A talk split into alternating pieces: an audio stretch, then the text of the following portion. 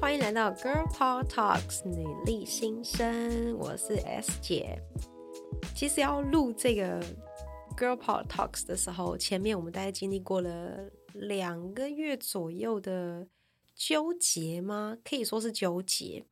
那也是期待或兴奋。为什么这样讲呢？因为呃，Girl Power Talks 从这两年下来，从我们的创办的伙伴这位 Ann，然后 Ann 呢有很多的接下来自己人生的发展，然后他觉得 Girl Power Talks 有很多很棒的听众，但这个频道不能放，因为有好多好多女性的故事都在这里诞生，影响别人，然后也很多人因此得到力量。那我们要怎么持续给大家呢？所以呢，Ann 呢在呃，两年多前的时候，跟女力学院 Woman Power 讨论了好多次。那当然也是，我们也很希望这个频道有很多更多激励人的故事。然后，我们也相信听众们本身就是个有力量的人，所以我们也想继续陪伴大家，陪着 Anne，然后跟我们一起做好多好玩的事情。然后，所以从两年前的时候，其实女力学院 Woman Power 就已经开始跟 Girl Power Talks 有很深度的合作。那我们希望有很多不同的主持人，但后来呢，我们发现，诶，Why not？Why not？就是女力学院我们自己创办人，就是我这个人，好来跟大家分享。还有我啊、这几年下来采访了很多的讲师，很多故事。然后我自己在职场转换、个人品牌经营，然后到创业，这些故事其实也都可以用更多不同的模式来分享给大家，以及我们怎么去采访。很多成功女性，不能说不能说成功啦，就是很多只被看到的女性，她们怎么做到的？然后从中当然很多故事啊，因为像我自己也经历了很多感情啊、爱情啊、亲情啊，这些都值得跟大家好好交流。你会发现你在孤独的路上你不孤单，所以呢，就由我来跟大家分享，以及担任接下来的主持人。所以如果你觉得，我呢，S 姐本人有一些呃，你觉得可以改进的，欢迎写信给我，因为我可我应该会很难过，好，但是呢，这些难过也都会成为我成长的动力啊，对吧？好，所以呢，欢迎跟我讲很多的实话，比如说声音太吵，讲话太快，这些都需要你让我知道，呵呵，因为我们相信听众是有力量的。好，那还是要好好跟大家自我介绍一下，我是谁。其实，在创办女力学院之前呢，我就我就是个普通人哦，跟大家成功女性都很像。那你说我定义自己是成功女性吗？其实我相信成功女性们她不喜欢被标签为成功女性，因为成功了以后就不用再忙了吗？不是吧？哦，成功以后就可以耍废了吗？也不是吧？哈，很多成功的人他们都想要帮助很多人。我常常会问为什么？哈。可能是因为帮助别人的过程当中，他会理解自己的成功不是单纯的运气，当然也是运气啦哈。但是有一部分是努力哈。那我在创女力学院之前，我大学是念资管系的，好，原治大学。所以如果你有听众跟我同个大学的话，欢迎嗯呃原治大学，嗯，很希望他们来邀请我演讲，但目前是没有啦哈。啊，有一次 TED Talks，TED Talks 有邀请我在那个原治大学分享。那就是一个资管系毕业的人。我以前是个屁孩，大家可以想象屁孩是什么吗？就是很喜欢做很多事，惹人注意。哦，可能是跟我的原生家庭有一些关系。我们家是开旅行社，然后我爸妈常常在家工作都在忙啊。然后每天我就是下下课后，我就自己到我爸公司里面写作业，因为我的学校国小就在我爸公司的正对面，我就过一个天桥，然后回到家，回到公司写作业。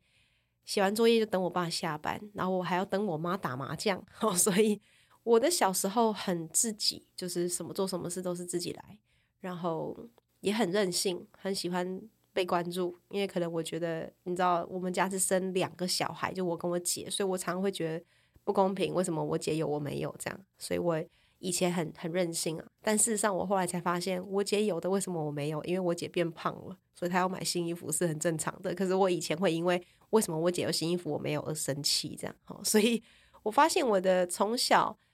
都是比较靠自己，然后以为成绩好就可以受人关注，所以我就是小时候乖宝宝，然后到十八岁以后才交男朋友，这样很可爱。然后十八岁后念了大学，所以到了台北，然后交了第一个人生男朋友初恋，然后很多情绪啊，小时候真的很幼稚，但是好像这些都成为我现在的我，就是我的每一个错误，当下我当然会先怪别人嘛，哈，然后但后来发现，嗯，其实都是我自己的问题。但慢慢的，随着时间跟年纪跟经验，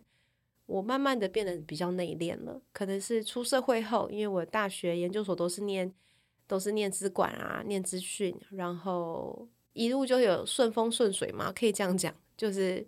好好念书，然后家里会给我钱，零用钱一个月一万块台币，然后我连房租都是他们直接帮我付的，所以我好像不理解钱有这么难赚，直到出社会以后，所以其实我的出社会的冲击是很大的。你可以想象哦，我举例，如果我是一个从小就需要靠自己赚钱养自己的人。也许我的行为模式又会不太一样，我可能会懂得什么叫伦理啊、尊师重道啊。但以前的我真的太皮，还又跳又是热舞社的，然后就每天都在练舞，没来上课，所以我都不说自己是源自资管系，我很常说我自己是源自热舞系，然后跳舞系这样。所以就真的很任性，想做的事就去做，然后没有特别想太多，行动派的这样。连我研究所想要出国念书也是存了。一点钱明明就存不够钱，就跟我爸说：“嘿，我已经申请到了，我要去法国交换，然后我要去法国待八个月。”然后我爸就不准我去啊。然后后来还是让我去了，因为我就是机票买了，我自己买了。And then 我爸只好叫我就是给我一笔钱，这样就是就是你看我人真的是很任性。那我爸钱怎么给的？很可爱哦，我很感动，因为我爸你知道那个年代人很喜欢借人家钱，然后我。就去帮忙讨债，所以我就去讨债，说、那个叔叔，因为你欠有我爸说你这边有一笔他的钱，然后你可不可以给我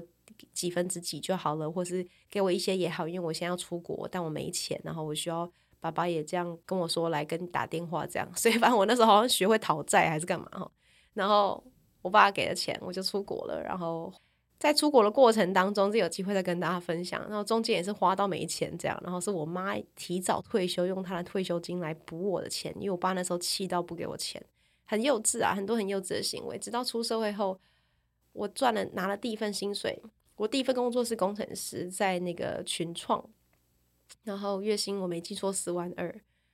四万二好像已经不错了，以资讯链来说，的确是不错。然后当时我的同学啊，研究所的人，要不就去顾问公司，要不就去台积电，所以薪水肯定是比我高。但我当时就是反骨，所以这些反骨又导致我后来又做很多不同的事。但那个时候我才发现，哇哦，月薪四万二不错多，跟我以前打工啊，一个月两万、两万五，哦，打得很辛苦，很开心，但是钱是不多，我也觉得够活这样。然后后来一个月四万二，在台南南科那边又觉得哎，好像也不错，可是又发现这不是我要的，因为我就是个稳定不下来的人。然后我才因此去做了猎头，透过人脉的介绍，有机会再跟大家分享更多我的故事。那也因为人脉介绍进了猎头这个产业后，月薪我没记错是掉到三万五，降了七千块，而且在台北租房子。那个时候我第一年。就是硬杀到台北，然后住在新一区永春捷运站附近，而且我住地下室 B one。那因为我坚持要离公司近，可是新一区的房子好贵，然后住了地下室 B one，然后比较新一点，所以是明亮的，住在房东楼下，所以那个那个房子有两个套房，而且都是应该是停车场改建的啦，我看。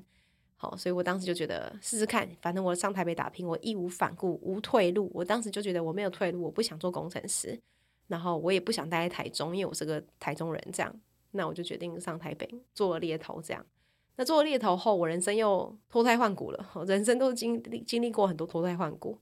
呃，做猎头的时候，我当时只觉得不想做工程师嘛，只觉得这个产品很有趣，因为产品是人。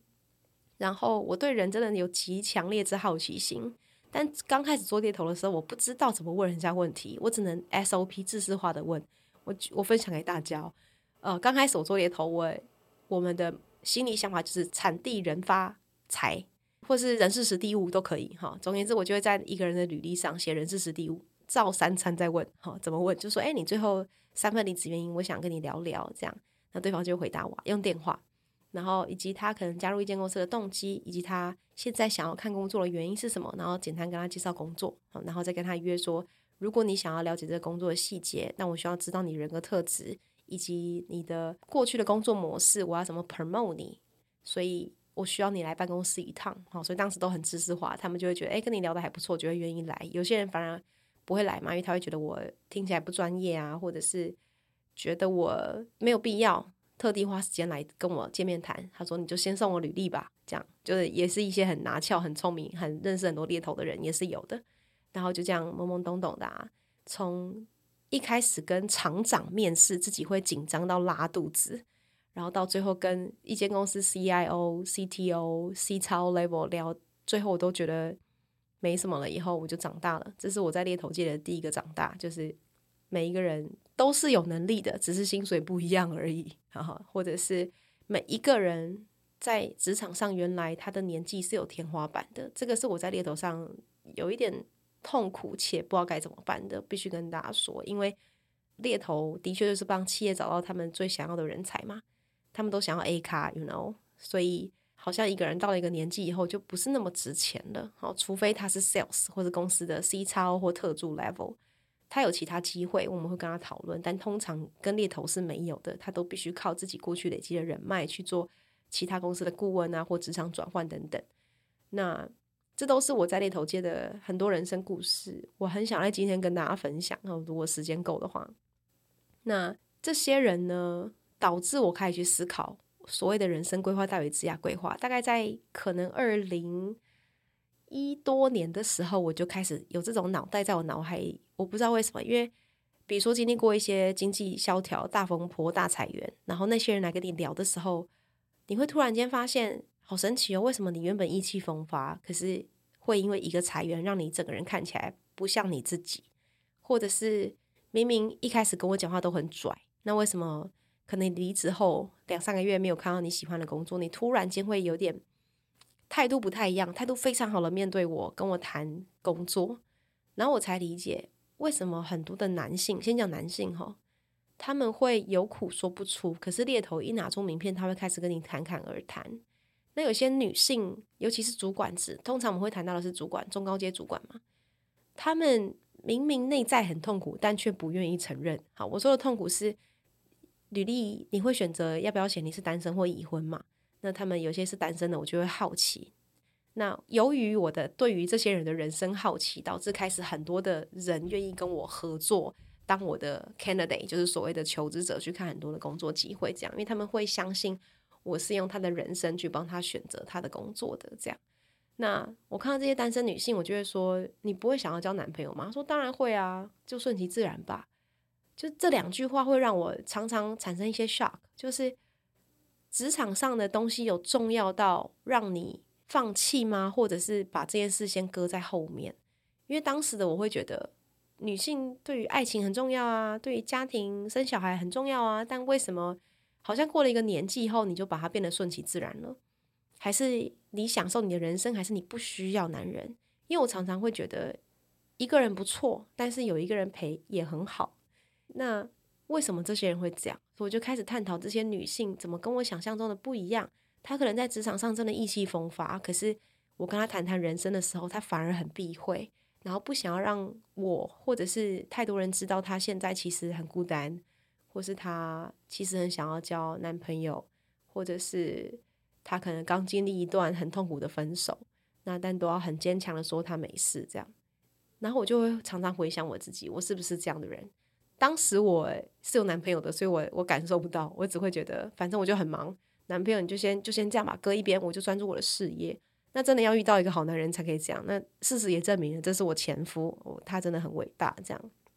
在我做猎头最辛苦的那一阵子。都是他陪我的。那接着开始，我的人生就出现一些不一样的转换。哈，比如说我的上级，好，我当时做猎头的第一份工作的老板，有一点让我情绪受不了。哈，因为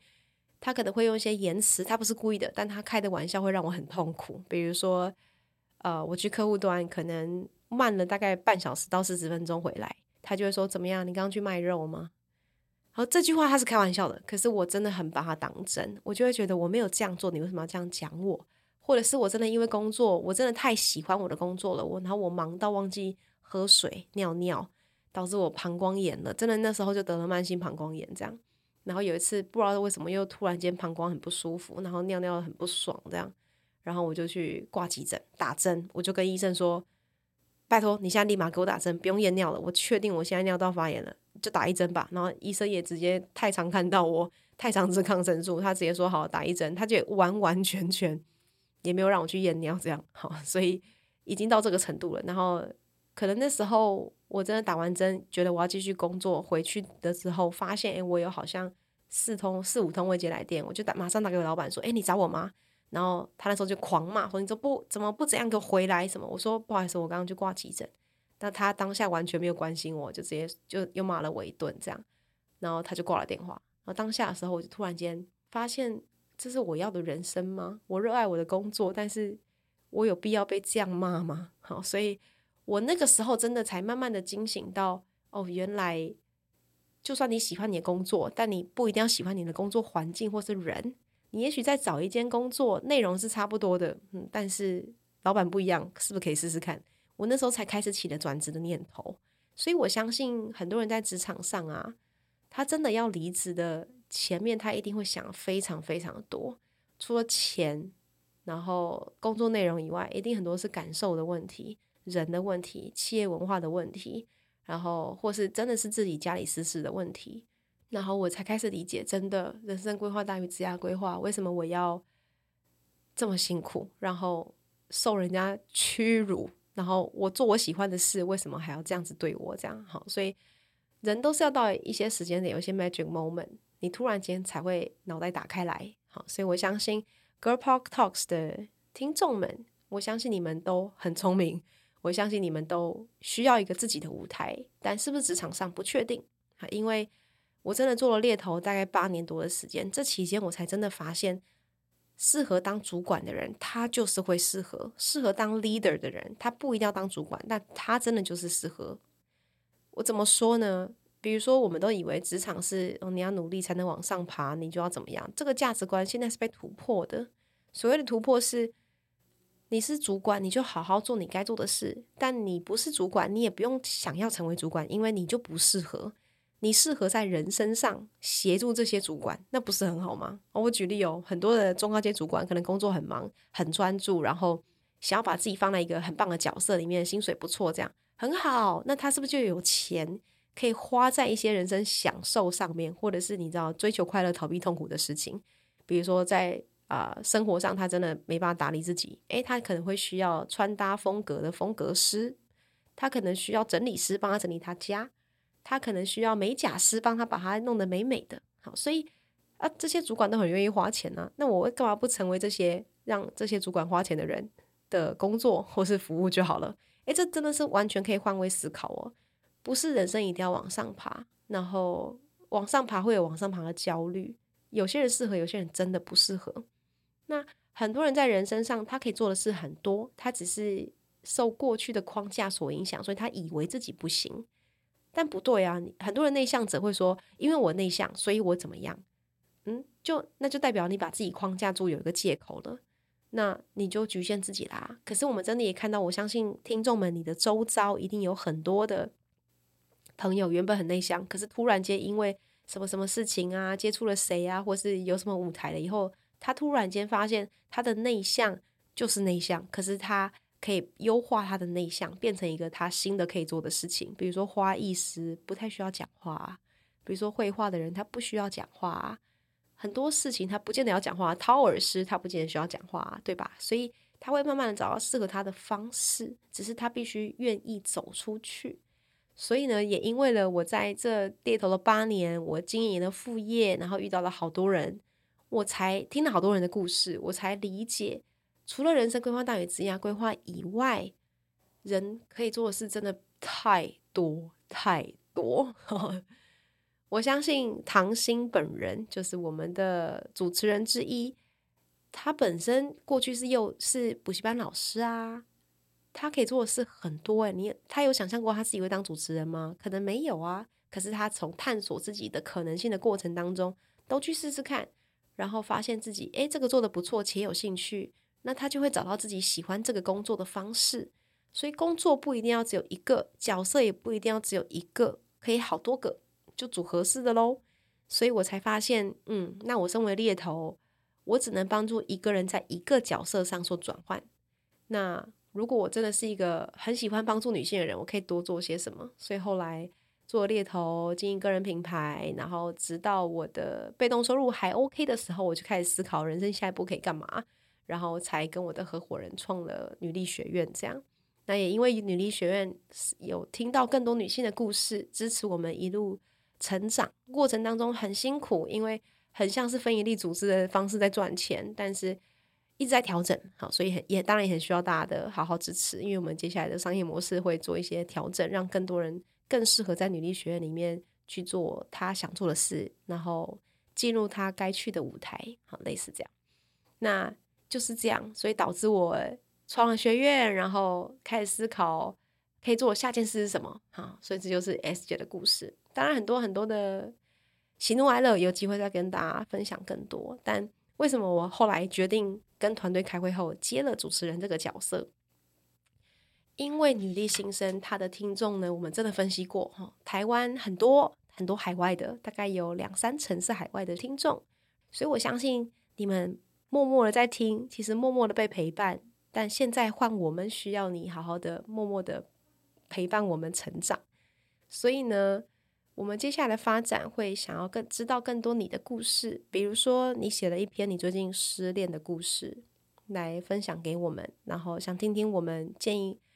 你怎么做。那我们收到了，觉得很棒，我们就会排成，然后我们就会讯息你。如果你从 IG 上告诉我们的话，讯息你说：“嘿，我们看到了，我们听到了，我们预计会录制，然后什么时候会播出？不会把你名字写出来的，不会，不会。”但是你的故事也许就是很多人的激励故事，这个很重要哦。因为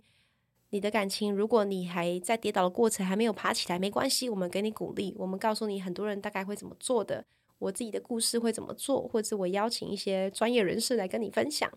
那你被疗愈了哦，这个不花钱，很棒吧？好，然后你被疗愈以外，你的故事也影响了很多人，所以其实是因为你才会有这些故事人物的邀请。还有主持人我呢，跟大家分享我的看法怎么做，所以好多好多的故事会因为你而被串联出来。那这是女力学院的宗旨，叫做串联女力的无限可能。在女力新生呢，我们想要开启你的无限可能，所以我相信 Girl Power Talks 接下来的角色重点不是我了，主持人只是一个你知道 translator，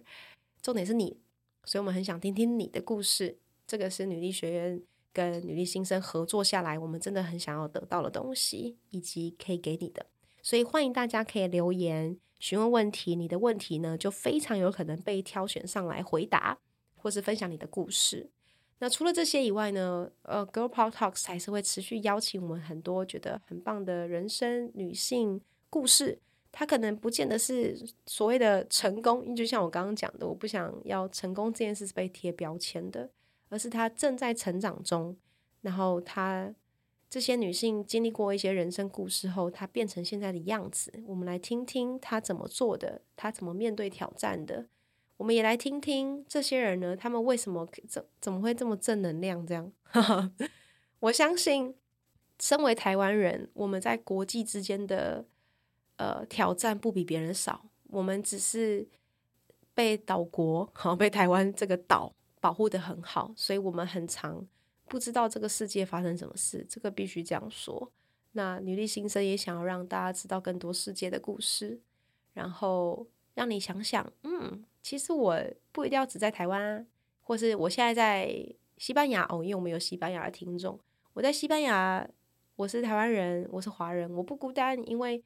这个世界在未来二零四零年、二零五零年就不会是分什么国家吧？就我自己的看法是。大家都是地球人，所以如果我们都是一起努力，为了让这个地球更好的的人，那我们在哪都没有差，对吧？我的状态是什么也没差，因为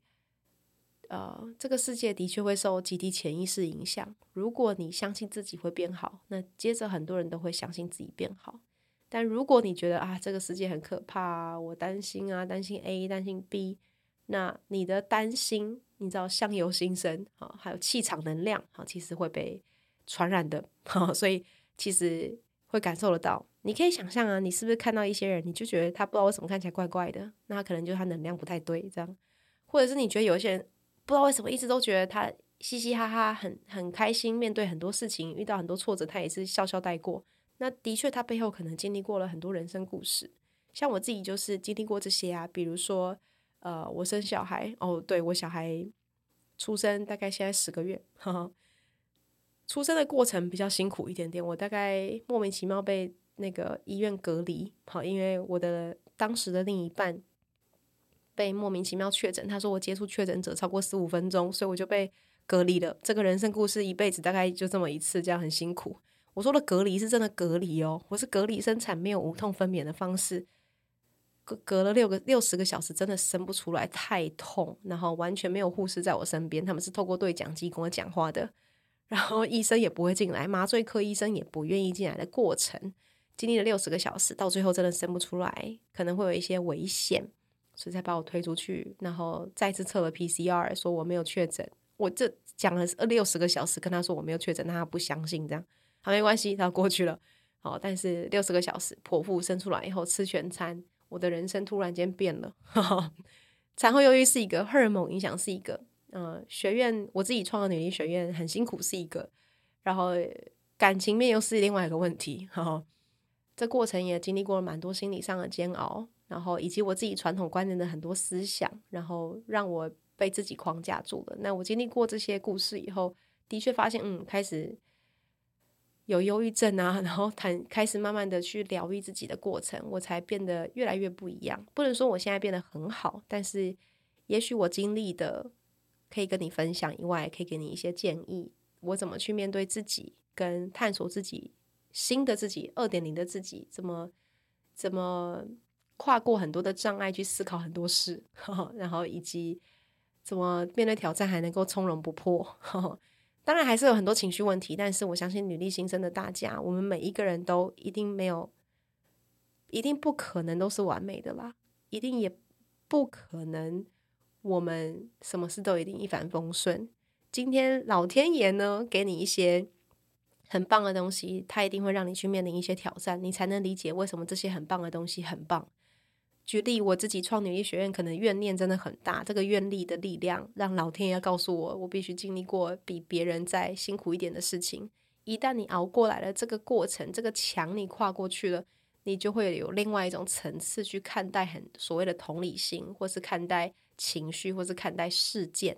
所以我都用这样的心态去面对挑战。现在，所以呢，接下女力新生主持的这个任务。也是我经历过很多思考，但如果用我的力量可以当大家的翻译官，用我的力量可以让更多很棒很棒的女性透过这个频道来跟大家分享，你在孤单的过程不孤单的时候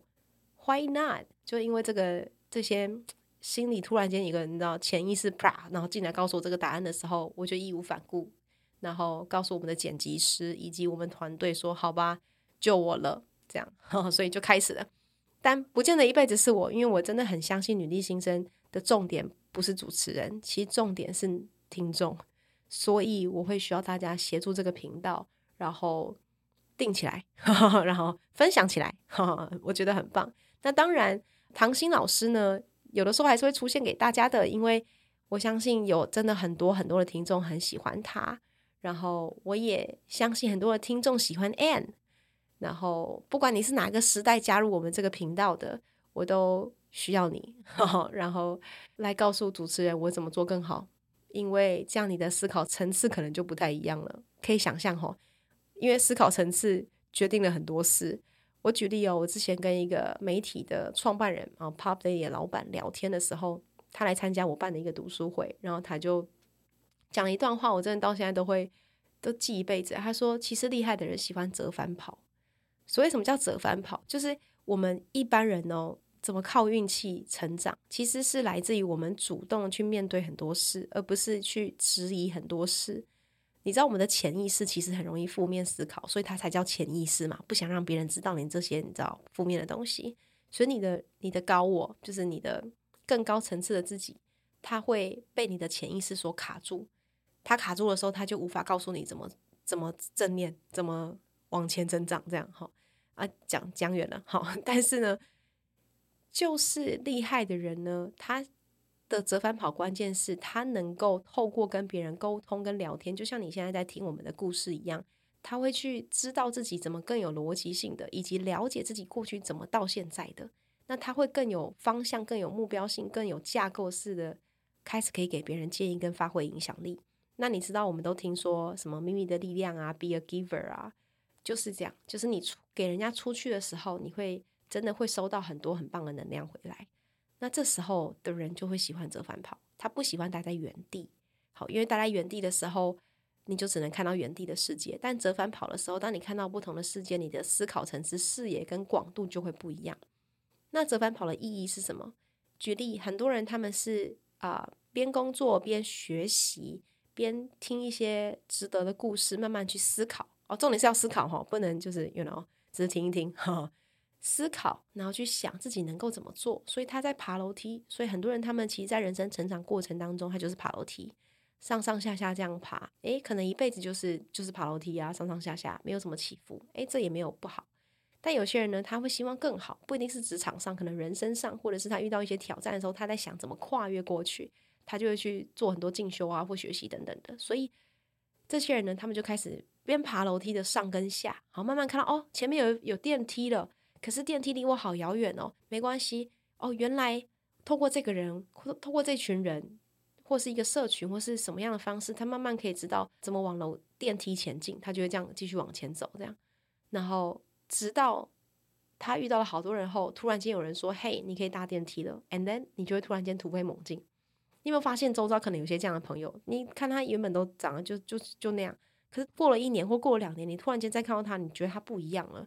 那一定是他的环境不同了，或者是他遇到了哪一些人。人都是这样的，所以你说那是运气吗？也可以说是。你说是靠自己努力吗？也可以说是。所以厉害的人为什么喜欢折返跑？因为他的成长过程，他被别人帮忙了，他就会想要帮助他人。这个是很容易人有的人性。那有些人他不会，他只会说我想要帮一群小众人物，也没有不好。有些人想要帮比较。多一点人，像我这种女力学院比较到大爱的，又是另外一种层次。所以，人只有在帮助他人的时候，他才会感觉到心灵上的的满足。工作上也是，如果你觉得这份工作有价值，能够协助到某一些人，这个价值感其实就是你的成就感来源之一。因为成就感，它会你知道一下有，一下没有。价值这件事，它是来自你的回忆。好，所以你去思考啊，你去想你的工作，比如说，明明你当时就是把。呃，Nokia 西门子的，你是当时设计三三零的人，可是三三零到现在根本就已经知道，